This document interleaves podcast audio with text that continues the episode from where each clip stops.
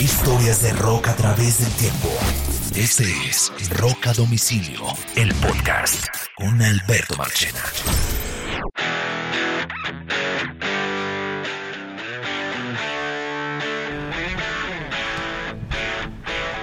Bienvenidos a una nueva edición de Rock a Domicilio, el podcast. Estas son las historias de rock a través del tiempo. Los saludamos Carlos Oñoro y quien les habla Alberto Marchena y Hoy le propuse a Mr. Oñoro que hiciéramos un podcast relacionado con el ambiente político que, que, nos rodea específicamente en Colombia.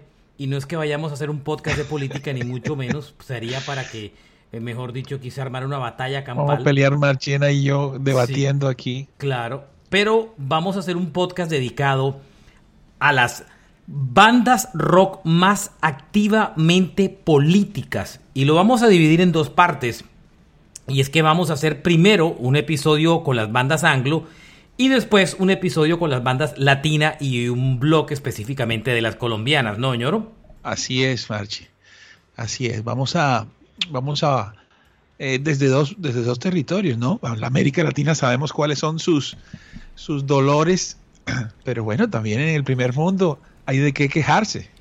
Yo saqué una lista, ahora, Oñoro hacía una aclaración que me parece muy buena y es que vamos a dar bandas activas políticamente en el rock, pero que sean conocidas. Porque claro.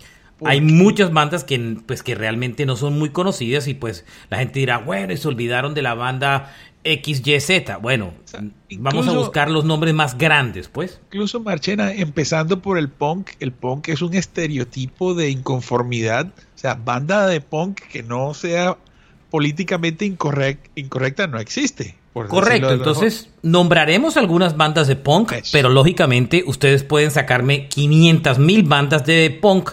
Vamos a traer sobre todo los grupos más mainstream o más conocidos dentro del rock y que hayan tenido causas políticas como tal. ¿no? a esos, esos grupos que han tenido el permiso de, de, poder hacerlo, porque también hay un elemento, hay un elemento ahí clave eh, de que en un artista hay un líder o uno de sus integrantes es una persona eh, de interés, por decirlo de alguna forma, o su familia. Entonces a partir de ahí, eh, él se convierte como en un canal que tiene voz, o por lo menos durante algún tiempo se le permite eh, comunicar cosas que de otra manera no, no, no sonarían. Pues el, el, rock de por sí es, digamos que de alguna manera rebeldía, es una palabra tonta de decir a estas alturas de la vida, pero de alguna forma el rock sí en un inicio se enfrentó al establecimiento, que es un poco como el, el punto de partida de, de, de, cualquier activismo de orden político. Estas son bandas conocidas y vamos a arrancar con la primera de ellas, que yo creo que es una que está activa en este momento eh, y que creo que es una de las bandas más políticas de todos los tiempos, si no tal vez la más política de todas, creería yo. Ajá. Me refiero a Race Against the Machine. Rage Against the Machine es una de las bandas más políticas desde el primer día que salieron. O sea, usted no puede separar lo político de lo musical en Race Against the Machine, ¿no, sí? Sí, sobre todo que tú pones una canción de. pones una canción de Rage y fácilmente es la banda sonora de un desorden. Totalmente. Dos, la base de ese, las, las raíces de ese grupo son totalmente políticas. Tanto Zack de la Rocha como Tom Morello son dos tipos muy metidos en el mundo político. De hogares eh, intelectuales, además. De hogares intelectuales. En el caso específico de, de Tom Morello, que es el guitarrista de la banda, su papá es de origen africano y fue embajador en las Naciones Unidas de Kenia. Ajá. Su madre, que ya está muy mayor, es una mujer que perteneció al Partido Comunista en Estados Unidos o pertenece. Eh, él tiene una formación política eh, muy de izquierda e inclusive eh, él dice que en su colegio era el único niño de izquierda eh, en, en, en, un, en un colegio conservador él lo cuenta, porque él venía de una familia acomodada, su familia, independientemente de ser de izquierda, era una familia, eh, digamos que educada y con buenos puestos de trabajo y, como tal. y, y por el otro lado, ¿no? Zack, con esas raíces mexicanas, mira que el, el tatarabuelo de él, Jorge Isaac de la Rocha, participó en la Revolución Mexicana. Calcule, calcule cómo, eso es una bomba política este grupo, ¿no? ¿Qué tal? Y, pero mira la diferencia, el abuelo, o sea, el hijo de este señor, vivió en Estados Unidos como agricultor. Mira, mira eso, mira el, esa, esa wow, ese, no sé, ese contraste tan brutal. Uno revolucionario y tal, y el otro terminó viviendo una realidad que para muchos es dejar su país, irse a agarrar la tierra a un lugar diferente. Brutal. Eh, Race es el grupo más político, yo creo que de la historia reciente del rock. Killing in the Name of es una canción clarísimamente política, habla sobre la brutalidad policial, sobre el racismo eh, y, pues deja ver eh, de manera muy fácil la línea de izquierda de la banda. Bulls on Parade eh, es un poco el ataque a la política exterior de Estados Unidos de los últimos años. Eh, es una banda eh, claramente en contra de la... digamos que de los, de los temas va a proteger los temas raciales, enfrentar temas raciales, el, el anti la palabra es autoritarismo. Autoritarismo, correcto. Eh, es una de sus causas más importantes. Sin embargo, Oñoro, a pesar de eso, ellos tienen un talón de Aquiles, es que han sido criticados eh, por muchos círculos, en muchos círculos como hipócritas. Entre ellos por tener un contrato con, con una compañía discográfica que es una multinacional. Sony. Totalmente capitalista, que es Epic, que pertenece a Sony Incluso Ñoro, eh, una banda llamada Infection Groove le dedicó una Infection Groove le dedicó una canción que se llama Do What I Tell Ya, que es como todo lo contrario de lo que repite Killing in the Name of y donde prácticamente le dice a los Race Against the Machine que son unos vendidos. Han sido criticados también por, por ser hipócritas porque de la última gira de conciertos eh, digamos que las boletas cuando salieron a la venta, la que está aplazada y que está por comenzar, los tiquetes eran absurdamente caros. Absurdo, o sea, eran tiquetes de 700, 800, mil y pico dólares, 400, 500.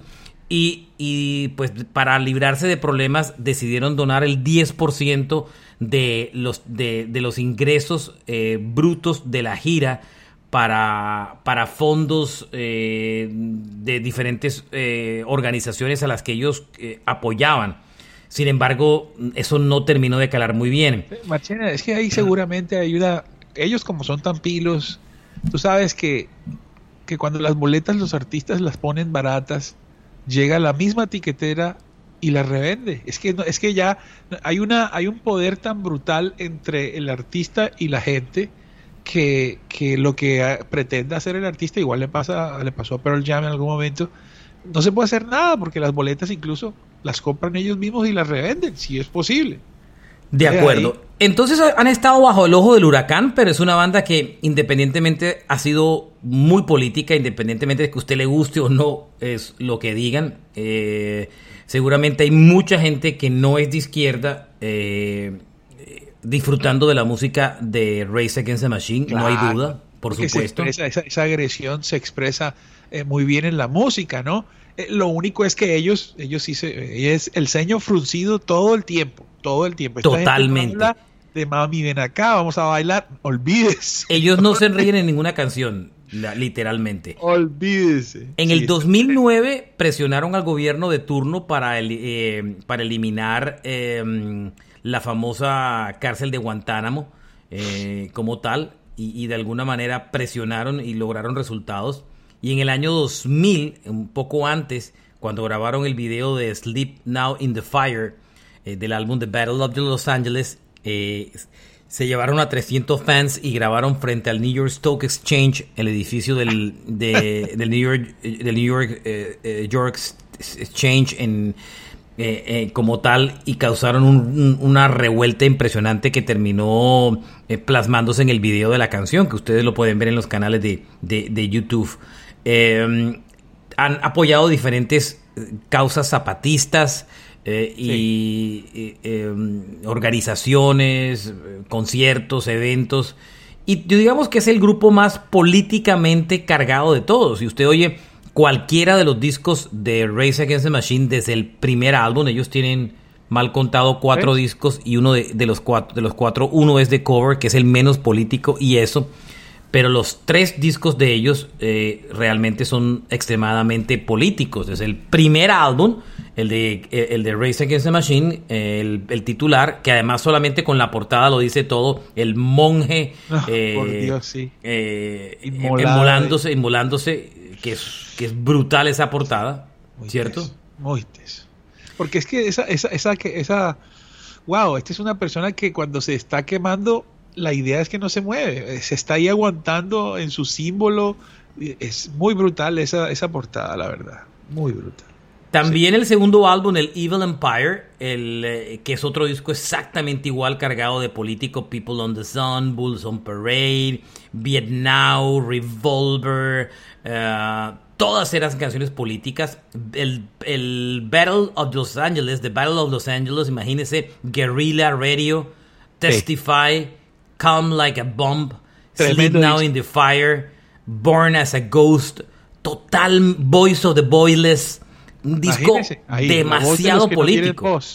el menos político de todos debería ser el de los covers, sin embargo, oiga las canciones, Renegade of Thumb, um, Pistol Grip Pump, eh, How I Could Just Kill a Man, eh, The Ghost of Tom Joad, que es un cover de una canción de Sprinting extremadamente política, Street Fighter Man, que es una canción de los Stones, de las pocas canciones de los Stones conectadas políticamente.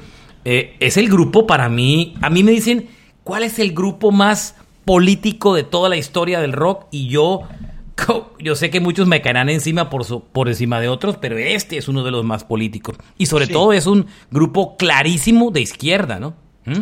Sí, sí, es, es, la perspectiva es de como si ellos estuvieran del lado de los, de los revolucionarios, como, como que son ellos eh, no solamente parte de la multitud, sino que son como líderes y entonces ellos son los que incitan a la, a la, al, alzarse, ¿sabes? Eso es como, como el papel que ellos han tomado. Pero Machena, eh, hay otras maneras, ¿no? También de, de, expresarse. Yo digo que hay una desventaja y es que a pesar de todo, en una marcha pacífica usted no puede poner esa canción porque se acabó todo. O sea, se olvida, ¿sabes? Todo el mundo se convierte un poco y del poco. Claro, por supuesto. Eh, hay que ver qué va a pasar con The Clash, porque ahora que para fin de año se anuncia su gira por Sudamérica, ya tienen dos ciudades de Brasil confirmadas y como está el ambiente político en Sudamérica, pues van a aterrizar en el momento más caliente. Están pendientes todavía fechas del, grupo en, en, el resto de Sudamérica, pero yo no me imagino un show de esta banda en Chile o no me imagino un show de esta banda en Argentina, donde no tienen tantos fans, pero imagínenselo en Colombia, por ejemplo. En Argentina están locos por esta banda. Y en Chile, bueno, el gobierno supuestamente es de izquierda. En Colombia, en Colombia, pues, sí, sí. De pronto, cuando usted oiga este podcast, ya es otra historia. ya no es. Silvio Rodríguez viene, esperemos el 7 de agosto a ver qué. Bueno. The Clash es otra banda tremendamente eh, digamos que precursora de temas políticos. qué linda banda. Eso es una bandota bellísima, es una banda que nace del final del punk y el comienzo del New Wave, finales de los años 70, comienzo de los 80. Un grupo clarísimo de izquierda, eh, socialistas, pero más que socialistas de izquierda.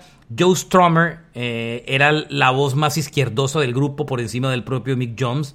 Parte de la base que uno de sus álbumes más importantes se llama Sandinista eh, que era, el, grupo guerrillero que enfrentó a Anastasio Somoza en Nicaragua y que lo terminó derrocando, el grupo en el que pertenecía el malogrado hoy presidente o ah, del gobierno nicaragüense. Eh, ¿ah? No, ese man sí ya, ya que se recoja. Sí, entonces eh, parte de la base, miren cómo las causas se dibujan con el tiempo. Y, em, y de alguna manera, pues eh, le enfrentaron a su compañía de discos y le pusieron al álbum Sandinista. Y no solamente le enfrentaron así, sino que lo enfrentaron dos veces. En el álbum London Calling y Sandinista se enfrentaron a su disquera. La disquera en esa época no les gustaba sacar discos dobles porque eran muy caros y se costaba trabajo venderlos. Ellos se enfrentaron a la disquera por hacer discos dobles. Inclusive Sandinista estaba pensado, igual que el London Calling, en ser un disco triple pero lo hicieron no solo porque ellos tenían suficiente material, sino porque querían enfrentar y joder a la disquera, literalmente. Canciones de, de, corte de izquierda y de protesta de Clash, las que quiera. White Riot es un ejemplo clarísimo.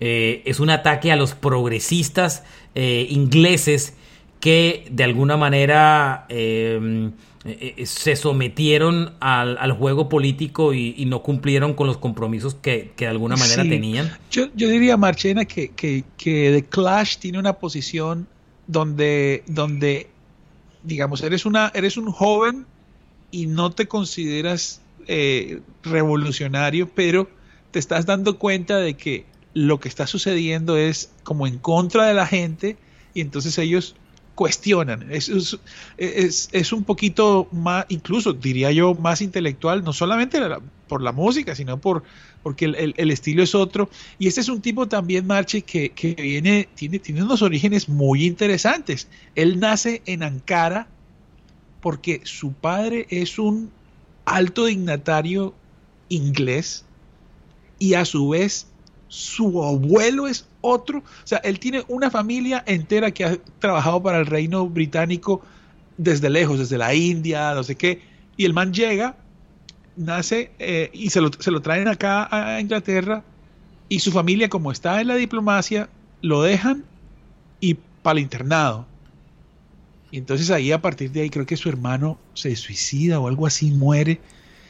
Y a partir de ahí el hombre empieza a desarrollar toda esta conciencia y seguramente tuvo la posibilidad de hablar debido a ser quien es, a su familia y tal, ¿no? Todas las canciones de The Clash solamente darle una mirada y se encuentra todos los todos los, eh, todos los em, conexiones políticas que usted se puede imaginar. Excelente. Em, esta es una banda que en medio de todo su, su vida fue muy corta, sin embargo fue una, ha sido una de las bandas más influyentes en la, en, la historia del rock inglés. Inclusive el London Calling fue escogido por la revista Rolling Stone como el disco más importante de la década de los 80, a pesar que fue lanzado la última semana del, del 79. Pero desde el primer álbum, desde el álbum del 77, el de Clash, eh, mire simplemente eh, de los nombres de las canciones. I'm so bored with the USA, estoy aburrido de los Estados Unidos, White Riot, Hate and War, eh, London's Burning, para que se haga una idea de las, de las canciones. Police and Thief, Policías y Ladrones. Ahí nada más, solo para que tengan una idea. Del segundo álbum de ellos, English Civil War, Tommy Gunn, Guns on the Roof. Eh, canciones totalmente con conexiones políticas. Eh, si se van al London Calling, pues London Calling, sin lugar a dudas. Y, The Guns of Brixton, que también es supremamente política como canción. Eh, eh, Revolution Rock, eh, Training Band, Stand By Me, que es uno de los singles. Si se van a Sandinista, ni pa' qué les digo. The, Magnificent Seven, supremamente política, entre otras. inclusive en el Combat Rock, que es el disco más popular de ellos. ¿Dónde está su canción? Donde está Should I Stay or Should I Go with Rock the Cashba también tienen canciones eh, eh, que es el tal vez es el menos político de todo, pero las tiene. Know Your Rights, que es la que abre el disco, es, muy política. Inclusive la misma Should I Stay or Should I Go. O sea, esta es una banda que también fue ejemplo. Yo creo que lo, importante de Clash Oñoro es que fue un, fue un buen ejemplo de cómo una banda, a pesar de ser políticamente activa, podía ser exitosa en ventas y comercial, ¿no? Y, y tener música alegre, porque ellos, ellos tenían esa, tenían algo entusiasta, tal vez por la voz, tal vez porque... Yo creo que lo, lo alegre se lo daba las raíces del reggae y el ska que la banda tenía. Sí, sí. Y la manera de cantar de él, ¿no? También muy curiosa. Claro, él cantaba con un, como si tuviera un megáfono en su garganta, aunque no lo tuviera. era como una protesta constante. Muy bacán. Bien, The Clash, bandota impresionante. Eh, me quiero mover a un par de bandas importantes del folk rock en Estados Unidos. La primera de ellas, la, Clarence Clearwater Revival, el grupo de John Fogerty. Ese es un grupo eh, típico del rock sureño de Estados Unidos, pero fíjese que a pesar de ser sureño, que suelen ser conservadores, este grupo era supremamente enfrentado al gobierno. Hay que mirar cuál era la realidad de los años 60, donde estas bandas fueron importantes, 60 y 70. Estas fueron unas bandas que enfrentaron el problema de la guerra del Vietnam. Y ah. digamos que hay un grupo de bandas importantes que eh, enfrentaron el establecimiento político de Estados Unidos a razón de, del pacifismo y un poco del hipismo. Eh, la Clarence, que era liderada por Fogerty, eh, atacó de frente el tema del racismo, se enfrentó, apoyó todas las causas que, que de alguna manera identificaron los, los niveles altos de pobreza en Estados Unidos, la opresión, lógicamente todo el tema ante, ante Vietnam. Inclusive uno de los grandes clásicos de Clarence Clearwater Revival, que se negaban a que su canción, a que su música fuera utilizada en películas, simplemente eh, permitió cuando hicieron Forrest Gump, que para mí es una de las mejores recopilaciones de bandas sonoras de la historia, porque ah, es la historia de Estados Unidos en un disco, eh, en, canciones. Fortunate Son, que hace parte de, de Forrest Gump, es el ejemplo clarísimo del momento político anti-Vietnam que, se, que, que, vivía Estados Unidos y la Clarence tenía una, una de las mejores canciones que identificó el momento. Eran anticlasistas y anti-Vietnam. Era sobre todo lo, lo, lo, que identificó a la Clarence Clearwater Revival. Sí, es una banda que, que además, digamos, viene de, desde los 50 se están dándole, pues, eh, como Clarence ya Hoy están separados porque son dos hermanos y ellos están separados porque se dejaron de hablar hace mucho tiempo eh, y John Fogerty eh, emprendió después una carrera en solitario supremamente exitosa y, pues toca las canciones de la, de la en, vivo. Y, digamos que hay otra parte del grupo que intentó mantener el nombre pero ahí había cualquier tema súper complicado pero es una de las bandas insignias del tema anti-Vietnam y anticlasista en Estados Unidos. Crosby, Still Nash eh, claro que sí. Y más que Crosby, Steele Nash, Crosby, Steele Nash and John, que es eh, David Crosby, Steven Steele, Neil, eh, John, como parte de la banda. Estos eran, y Graham Nash, que eran también muy políticos, total. Era la época de Nixon en Estados Unidos. Imagínense, un, presidente republicano detrás de toda la guerra del Vietnam y todo. Y hay una canción muy famosa de ellos que se llama Ohio, que es una, es una carta directa contra el gobierno de Nixon. Y, de ahí en adelante, esa es una canción sobre todo que habló a que, eh, que, iba mucho ese ataque de la Guardia Nacional de Estados Unidos contra la Universidad de, del Kent State University, eh, donde murieron muchos jóvenes por una protesta eh, anti-Vietnam. Hay una canción muy famosa de Crosby, Stills Nash Young que se llama Ohio, que, toca mucho, mucho el, tema específicamente de, la, de, de, ese, de ese tema. Eran bandas que, que, ante todo iban contra el gobierno por el tema de la guerra del, del Vietnam. Pero ah, fíjense que Neil John sigue siendo activo eh, políticamente hablando. Recientemente, hoy eh, recuerde que se enfrentó hace muy poco al hombre de los podcasts, Joe Rogan y Spotify y retiró su música de, de las plataformas, ¿no? Sí, bueno, él, él también es muy preocupado y muy comprometido con su música, Marche. Buffalo Springfield y Crosby, Stills Nash. Ambas muy famosas, pero las deja rápidamente por alguna razón. Eh, pero el hombre siempre ha estado ahí expresándose. En, en, esa, en ese rubro, se puede decir también que Bob Dylan es, es, un, es un gran muy eh, pacifista, pero digamos que como estamos más enfocados en bandas, porque si metemos solistas, Joan Baez, Bob Dylan y toda la historia. Estamos más como en bandas. Hay una que me llama mucho la atención que se llama Midnight Oil, los australianos. Uh, claro, buenísima. Brutales Midnight Oil. Eh, esta es una banda muy peculiar porque es difícil eh, llegar a ser muy importante dentro del rock con temas políticos y siendo una banda australiana. Los Midnight Oil, entre otros, eh, dirigidos por Peter Garrett, que hizo toda la historia completa porque cuando formó esta banda en Australia, atacó, sobre todo él fue muy defensor de la, de la causa indígena australiana eh, del tema del medio ambiente, totalmente socialista izquierdoso Peter Garrett, y terminó al final, después de muchos éxitos, terminó siendo ministro de medio ambiente en Australia, señor. Pero qué bueno, ¿no? Eso se llama ser consecuente. Exacto. Excelente. Eh, cosa que le encanta a usted.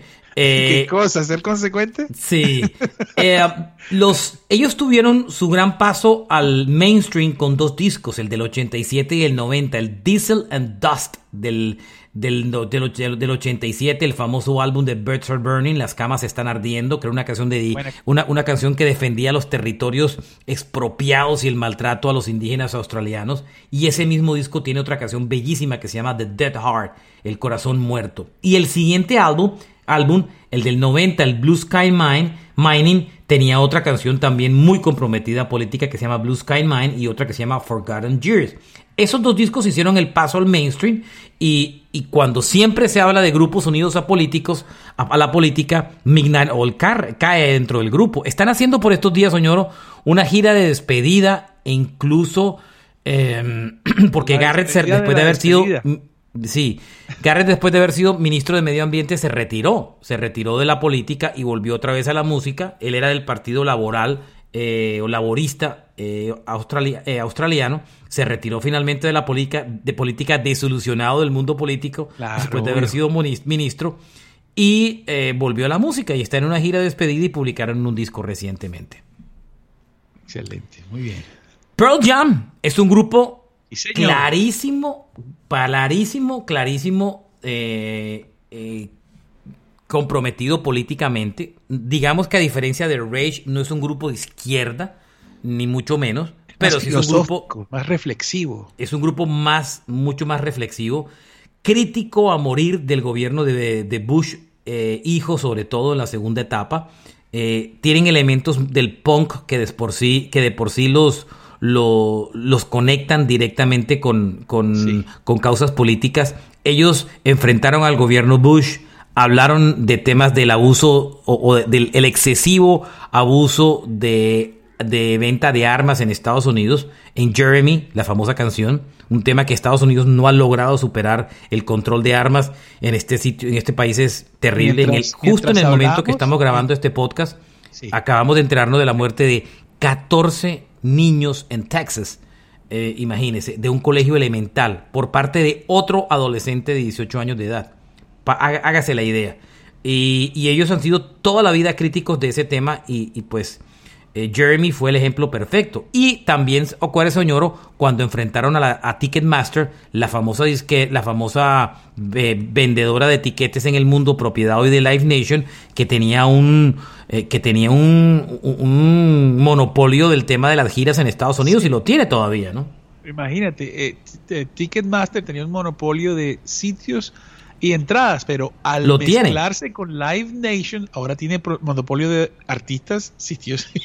o sea, Ahora tiene artistas, sitios, disqueras, eh, venues, tiqueteras, todo. Sí, todo, todo, todo. Emisoras de radio, todo. todo.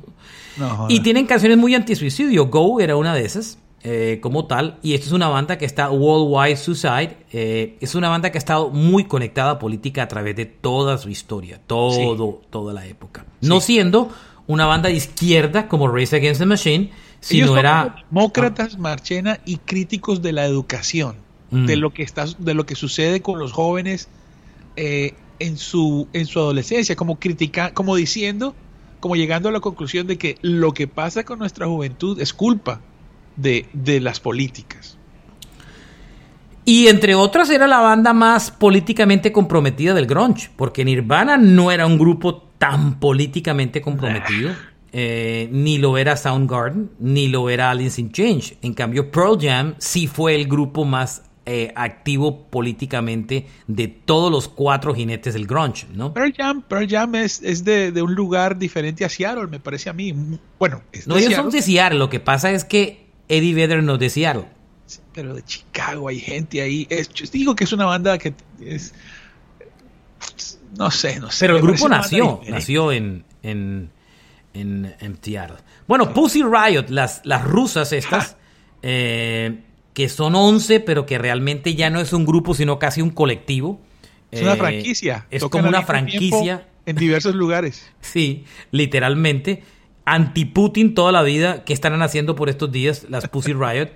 Defensoras de las causas del LGBT, por supuesto. Eh, recuerden cuando las metieron presas en el 2011 y en el 2012. Recuerden inclusive cuando, cuando en el Mundial de Fútbol de, de Rusia del 2018 se metieron a la cancha eh, al fin, en, el, en el partido de la final y, y, haciendo como una, una, protesta, no sé si se acuerden de esa historia. Yo no me acuerdo, eh, Marchena. Sí, sí, claro, eh, como tal. las persiguieron por la cancha. Eso no, eso no se vio mucho en televisión porque lo ocultaron, pero fue famoso y aparecieron fotos por ahí, ¿no? Como tal. Eh, y estas sí son, estas sí son graduadas de todo el tema, ¿no, señor? Y además porque mucha parte de la juventud suramericana copió, mucho de las mujeres copiaron las actitudes de Pussy Riot eh, eh, en, para diferentes protestas. El, ejemplo de, de, Chile con las mujeres fue totalmente basado en Pussy Riot, ¿no? No, no, y, y la cuestión es que esta banda, es decir, en Rusia, a ver, olvídese de, olvídese de bullying. En Rusia es un delito. O sea, estas mujeres. no puede ser gay en Rusia. No puedes. No puede. O sea, es que ni, si lo ocultan, porque ellos tienen mentalistas que leen la mente y todo. The Sex Pistols. Ah, o sea. No, no sé. Bueno, dale, Marchena, dale. Sex Pistols eran ponqueros y... Podridos, sí. Eran podridos, pero ante todo los Pistols eran antiestablecimiento por encima de cualquier otra cosa. Y los Pistols, pues eran los ponqueros y además ellos venían de la calle. O sea, vivían esa realidad, esa podredumbre que vivió en Inglaterra durante ese tiempo. Eh, un solo disco, Nevermind the, the, the del 77, totalmente cargado al, al God Save the Queen, una canción antimonárquica. Bodies, miren, miren cómo estaban adelantados a, su momento. Bodies es una canción pro-choice, o sea, es una canción que defiende la libertad de las mujeres sobre el tema del aborto. Eh, y Boris, que es una canción de ese disco, en medio de la inmadurez y el desorden de Sex Pistols, ya defendía esa causa que por esos días estaba en el ojo de huracán, para que vean que este tema no es nuevo, sino que llevan más de 40 y 50 años eh, detrás de ese tema. No Feelings es una canción que también eh, eh, toca temas políticos. Anarchy in the UK, calcule. Pero los Sex Pistols, Oñoro, cometieron un pecado muy grande en temas de activismo. Y es que cuando ellos meten a Sid Vicious como bajista de la banda, Sid Vicious eh, deja colar dentro de los, o, de alguna manera se identifica con los skinheads en Inglaterra. Los skinheads, que son clarísimos ponqueros, tenían una diferencia, eran racistas. Ah, contrario. Eran, eran, los skinheads eran racistas. Y, eran, eran nazis como tal.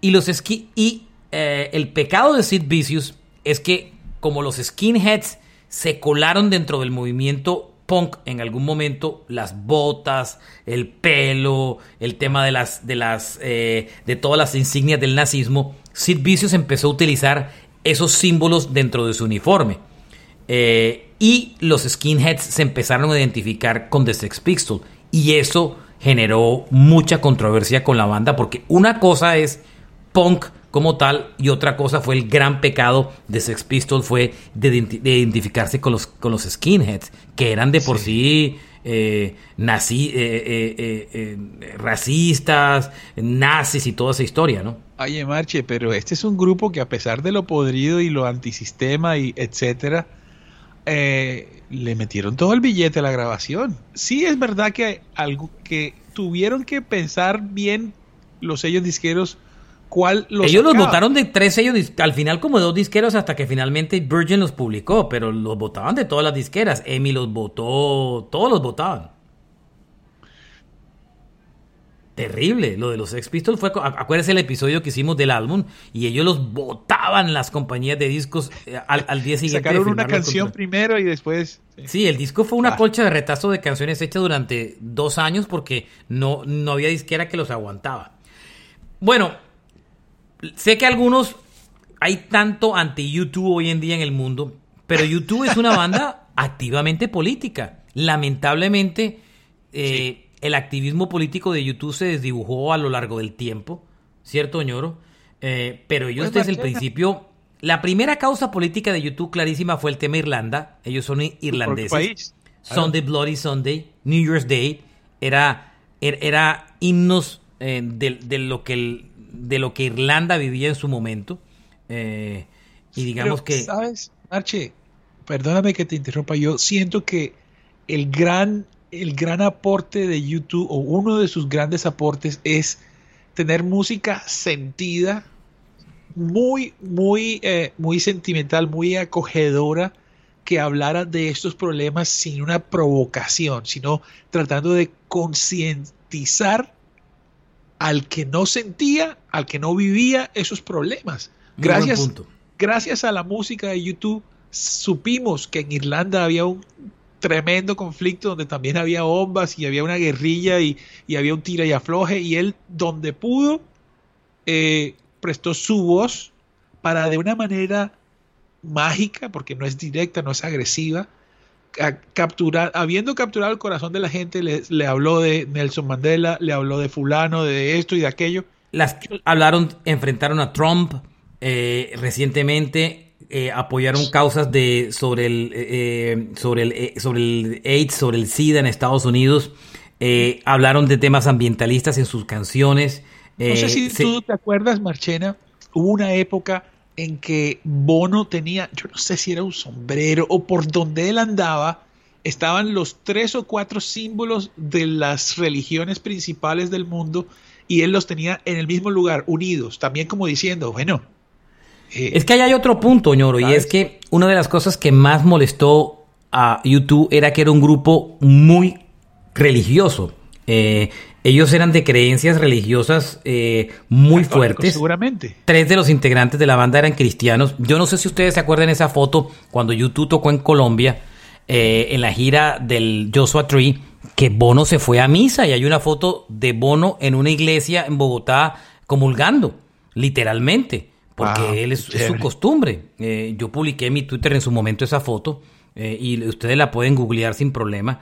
Pero ellos, esas, esas, eh, esas conexiones religiosas les costó mucho trabajo en un principio eh, enfrentar causas en que la religión siempre había como que le había sacado el cuerpo a muchas cosas y le generó incomodidad cuando les Sí. preguntaban temas como el aborto y como demás. YouTube, Ellos se enfrentaron a la Unión Europea. Acuérdese de Sweetest Sin, la canción que fue un, un, un- un- un lado B que se convirtió en un hit posterior. Sweetest Thing, qué linda canción. Que Esa canción era en el video, ¿no? dedicada a los niños de Chernobyl como tal. Eh, O Mi Sarajevo también. mi Sarajevo. El último disco también eh, era un disco anti- anti-Brexit como tal y, y- y proteger la Unión Europea como tal. eh, y, y para él el hecho que cuando los ingleses se separaron fue un tema muy duro. Eh, yo creo que lo que molestó un poco y que a la gente, bueno, recientemente estaban en Ucrania tocando en un túnel y la gente se burló del tema y todo.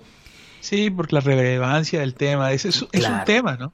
La molestia de la gente con YouTube es, yo a veces creo, es, es la actitud no, no política, la actitud política frente a, al- eh, sobre el escenario, la gente no la critica. La gente le molesta es la actitud política por fuera del escenario, de Bono sobre todo. Que Bono después se convirtió casi como, como, como, casi Policía. como, sí, como un policía y como un, y después en esas reuniones como el hombre, el mediador de paz, nominado al Nobel de la Paz, se burocratizó su tema político. Y sin Tal hablar vez- de dudas de la hipocresía del tener dinero en paraísos fiscales, ¿no? Bueno, pero acuérdate, Marchena, que, que Irlanda, que es su país, es un paraíso fiscal. O sea, Total. no es que él quiera tener su plata, tal vez ellos son de allá. que su dinero está en un paraíso fiscal, lo quieran o no. pero este es su país, ¿sí me entiendes? O sea, De acuerdo. YouTube, bueno, Bruce Springsteen, absolutamente icónico. eh, uy, muy brutal. político, sobre todo muy metido con la, traba- con la clase trabajadora de Estados Unidos. Es un tipo de New Jersey, un estado industrial, eh, con gol- medios problemas económicos y de mafia. Sí, Teniendo a Nueva York del otro lado, entonces la gente va hasta Nueva York a trabajar y se devuelve. Exacto, o se queda en las grandes fábricas de, eh, New Jersey trabajando, eh, chupando frío. Ese es el típico que se, ese es el músico que se identificó con las clases eh, el obreras, ciudadano. el ciudadano, con la clase, con la clase trabajadora de Estados Unidos, lo que se llama el working class dog. Ese es el, ese es el héroe del working class dog americano. ese, es un, ese es un genio, Marchena. su música es muy fácil de escuchar, es, es épica sin ser heavy metal es romántica sin ser melosa, su voz cruda, pero muy, tiene, tiene demasiados contrastes. Eh, pero es también muy curioso, Marche, que él ha dicho, todo esto de lo que yo hablo no, no soy yo, esto es un invento mío. Este tal es inspirado en, un tío o algo así, dijo. Lo que le pasó un poco, en grandes discos políticos, The River, Born in the. USA, eh, todos los discos de... 41 Shots todos los discos de, Bruce Springsteen tienen una conexión política. Es, la banda sonora de, muchas cosas en el mundo y de muchas inconformidades. Street of Philadelphia, la canción que hizo para la película con el tema del SIDA. Es un tipo... El problema de Springsteen en los últimos años, por lo que mucha gente lo, lo se aparta en Estados Unidos, es simplemente por el hecho que también se aburguesó tiquetes carísimos en los conciertos. es que no hay de otra. Sí, no hay de otra. De acuerdo, pero, pero la gente sintió que dejó de ser el héroe del pueblo y se, y, se, y se aburguesó de alguna manera. Y, y fíjate que a Springsteen le tocó ser muy grande en la década de los 80, una época supremamente comercial donde donde Born in the USA, sí, donde inclusive ser políticamente incorrecto no era tan fácil como en los 70 o incluso hasta en los 90 hoy día. Los 80 era una época difícil para ser políticamente incorrecto, porque era una eh, época de, de, de poses de MTV, de videos, ¿no? Sí. Pero para mí es uno de los es, es, uno de los grandes en Estados Unidos. Ahora, digo por qué, por qué meto a Springsteen o a Dylan, porque Bruce Springsteen and the E Street Band. Claro, tiene una banda, claro. Se consideran como una banda, no necesariamente como un solista, ¿no? Tan, es así, Marchena, que, que Bruce tiene una carrera al solitario durante un tiempo, ¿te acuerdas? Después tiene discos en solitario y tiene discos con la E Street Band. Ese de Ghost eh, of, of, no te acuerdo cómo es el apellido. Eso. Eh, tiene, ahí tiene un MTV Unplugged donde es él solo y después se reúnen en los 2000 con la E Street Band y de ahí tiene un resurgir brutal que no ha parado, no ha parado. Hoy anunció conciertos para Sudamérica, digo para, para Europa y, y 2023 y van a anunciar las fechas para, para Estados Unidos. System of a Down, terriblemente políticos. Hágame el favor. Eh, sus canciones eh, van contra la eh, brutalidad policial eh, Prison Day fue una canción que habló sobre eso, la brutalidad policial. Eh, sobre todo su tema más políticamente cargado es el genocidio armenio porque ellos son armenios, y siempre han procurado que el mundo reconozca un genocidio, eh, que, que, reconozca el genocidio armenio que hasta ahora no ha sido reconocido oficialmente en, en, el mundo. Inclusive creo que hasta hace poco el Papa se atrevió a hablar de genocidio armenio cuando realmente nadie se había atrevido. Oye, Marchena, y también podemos hablar dentro de este episodio de bandas eh, políticamente eh, activas a nuestro Papa. Es el único activo, por lo menos en la vida mía, ese viejo la tiene clara. Eh, burocracia, Cígaro, es una canción que iba contra la burocracia. System of a Down es una de las bandas más, más políticamente activas. Y, acuérdese que él tenía un grupo con Tom Morello también, donde, donde, mejor dicho, tocaban en conciertos y toda la historia, temas políticos. Eh, Oye, Marche, ¿qué hubo? Nosotros mencionamos a Rage que no logró lo que con Audioslave, ¿no? Fueron a Cuba y dieron un concierto. De acuerdo. Bueno, hay que hablar de Green Day. Green Day es un grupo absolutamente político. Mira, lo de Green Day fue divertido. Green Day fue, fue particular porque Green Day cuando nace no era un grupo para nada político. Oh, no. El Dookie no tiene nada de político.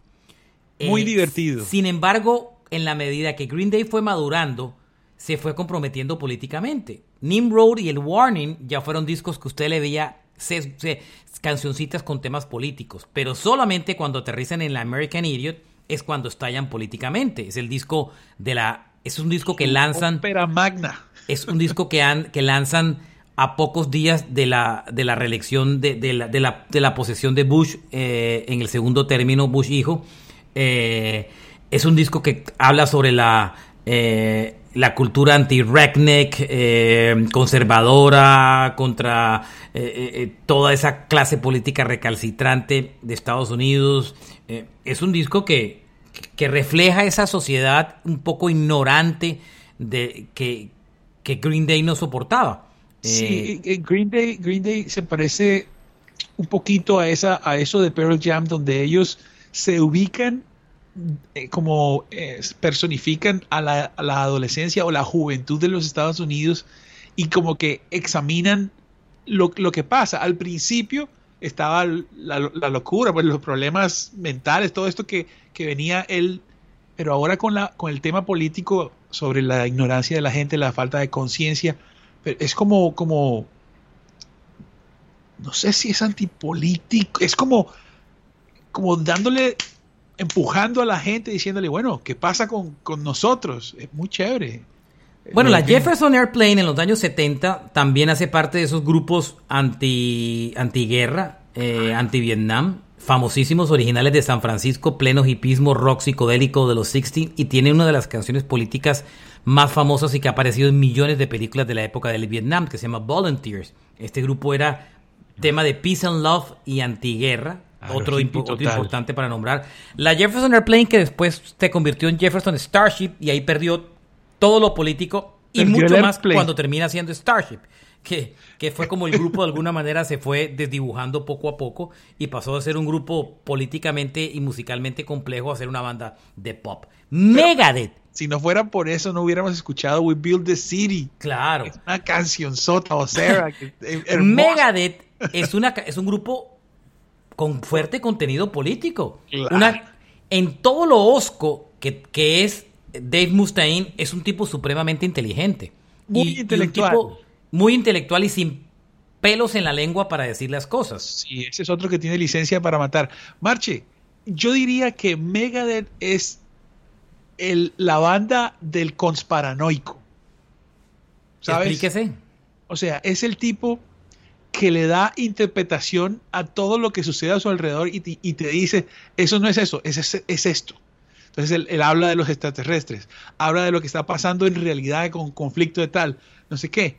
Eh, eh, y obviamente descarga toda su, su, su, agresión ahí. La guerra es un tema... El tipo ha hablado de los granjeros en Estados Unidos. Ha hablado de la quiebra de, los foreclosure en Estados Unidos, que es la quiebra de los bienes raíces. Exacto.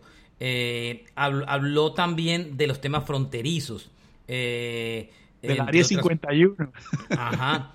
Y, tiene canciones clásicas. Peace sells, but who's buying? La paz vende, pero ¿quién la compra? Eh, Symphony of Destruction es una canción clarísima, también conectada políticamente. Y, está claro, es un grupo, eh, es un grupo mucho más político de lo que, por ejemplo, nunca logró eh, Metallica, que solamente oh, se medio asomó con Juan, ¿no? Sí, nada que ver, totalmente comprometidos, mega y muy realistas, porque el resto de los del Big Four son, eh, son como fantasiosos, están por fuera de la eh, más ficciones, otra, otra, otro tema, Megadeth quiere estar, así como, mira, mira qué, qué consecuentes los manes, incluso en el sonido, el sonido de Megadeth es súper cristalino, totalmente real, así como sus letras, tiene algo ahí. Oye, Marche, y por cierto, ya que estamos en temas electorales, ellos tienen una canción que se llama Symphony of Destruction, la Sinfonía de la Destrucción. Y entonces el tipo dice, pones a un hombre pones a un hombre mortal a que esté con el control. Mira cómo se convierte en un dios. Entonces dice como que el poder corrompe. Esa, es esa canción es brutal. Symphony of Destruction. Hay tres bandas punk supremamente políticas. Digamos que el punk tiene muchas bandas, pero hay tres que quiero destacar. Bad Religion, la primera. Pioneros del pop punk como tal. Eh, digamos que enfrentados a todas anticausas republicanas en Estados Unidos, que es el Partido Conservador enfrentado a Bush eh, como tal. y participaron en, diferentes campañas que se llama Rock Choice, eh, que era como de alguna manera para apoyar el hecho que las mujeres pudieran decidir sobre su cuerpo y eh, campañas, digamos que en pro del aborto y Rock Against Bush, que iba contra el gobierno de Bush, Bad Religion, que inclusive creo que alcanzaron a estar en Colombia. Black Flag, por supuesto. Claro. El, grupo de de Henry Rollins, pioneros del hardcore punk de Los Ángeles contra el establecimiento, apoyando los grupos de, línea de pobreza en Estados Unidos, eh, todos los temas de policías, eh, de, por ejemplo, eh, todos los temas de, mm, digamos, de, violencia policial en Estados Unidos, sobre todo por ser una banda de Los Ángeles y que ellos vivieron. y, y sobre todo hay una cosa interesante con Black Flag, Oñoro, que fue la primera banda que se metió en su cabeza alejar los skinheads del punk. Eh, Henry Rollins le molestó toda la vida esa historia. Él, él, no quería, él cuando vio, cuando vio a integrantes de skinheads en los conciertos de Black Flag, se dedicó a, acabarlos y sacarlos de sus conciertos, no solamente físicamente, sino con las letras de las canciones. Sí, el hombre, un activista, un gran activista. Esa es una banda pre-Rage, ¿no? Y hay otra banda por ahí, Body Count, que es también muy brutal. Y quiero cerrar con una reciente que se llama Race Against, que anda girando desde Chicago. señor. Eh, mm, eh, Tim, es el, líder de la banda. Eh, esta es una banda muy seguidora de los grupos de los años 70 y y digamos de ese compromiso de ese compromiso político y activista de la banda de los 70 y lo ha llevado hoy en día y él dice es increíble tantas bandas con contenido político que existían en los 70 y hoy que hay más cosas para protestar que en los 70 no no, no existen tantas bandas. Sí, este es de hardcore Exacto. Por eso es que hacen tantos covers de canciones de Pink Floyd en sus conciertos, como Pink, y su causa sobre todo temas como, como homofobia, eh, y el apoyo a las causas, eh, el, apoyo pues a la comunidad LGBT y mucho más. Y este grupo está girando en estos días, Rise Against, entre otros. Marche, una mm. banda que no hemos mencionado, que mm. la acabas de mencionar, yo siento que es más política que muchas de las que eh, hemos hablado, y es Pink Floyd. Sí, a pesar de que es una banda muy política, hay que admitirlo. No es agresivo, no lo es. Pink no es reaccionario, pero Pink Floyd tiene algo similar a lo de YouTube, pero es un poquito más arriba, más intelectual y es desde la comodidad de cierto estatus, te mandan un mensaje de conciencia.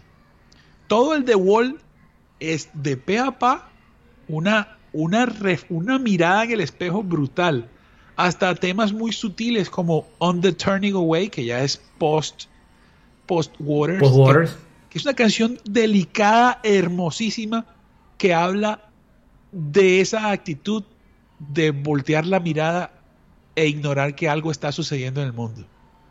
¿Sabes? Es, como una crítica a, aquellas personas que no tienen que vivir los males del, mundo.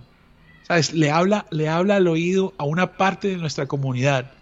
Y, Pink Floyd, la verdad, eh, eh, yo la pongo ahí es muy, muy, muy valorable. Mira la portada de Animals, por ejemplo, esos símbolos, ese cerdo flotando. Es imposible que un cerdo flote. Todos esos símbolos que ellos han sabido esconder muy bien, contratando a gente de carátulas muy tesas. Eh, para mí, eh, ahí, metámosla ahí. Estoy de acuerdo totalmente con usted. Y seguramente hay muchas bandas más políticas, pero digamos que estas son las que son más reconocidas eh, políticamente hablando. Insisto, estábamos hablando de bandas, no de solistas, sino tendríamos que abrir la puerta a Dylan, Joan Baez y muchos, y muchos más. Este episodio tendrá una segunda parte. Eh, y la segunda parte de este episodio. una segunda eh, vuelta, segunda parte. Así como hay, así como probablemente haya segunda vuelta. eh, también este programa tendrá segunda parte y estará dedicado a bandas latinoamericanas y colombianas. Así que no se pierdan la segunda parte de este podcast de bandas activas políticamente. Carlos Oñoro, Alberto Marchena, em, los acompañamos siempre en este podcast. Importante es síganos en la plataforma que usted oiga este podcast. Así lo escuchen en Spotify, en Apple Podcast, en Deezer, en Google Podcast, donde lo oiga. Síganos para que no se pierda ningún episodio. Y adicionalmente, por favor, recomiéndelo a un, amigo, coméntele sobre el podcast si le gusta, eh, hágalo en las redes sociales o por WhatsApp o como quiera. Eh, así es que crecemos día a día por el boca a boca de ustedes. Y también eh, les recomendamos seguir nuestras redes. Tenemos un sitio en Instagram que se llama Rock a Domicilio Podcast Pegado, igualito en Facebook y también un canal igualito, Rock a Domicilio Podcast. Y en nuestras redes personales, Oñorosaurus Rex y en la mía específica que es Marchena, en mi Twitter específico que es Marchena JR. Gracias por acompañarnos y no se pierdan la segunda parte que va a estar buena, ¿o no, ñoro? Ya venimos, claro que sí. Bye.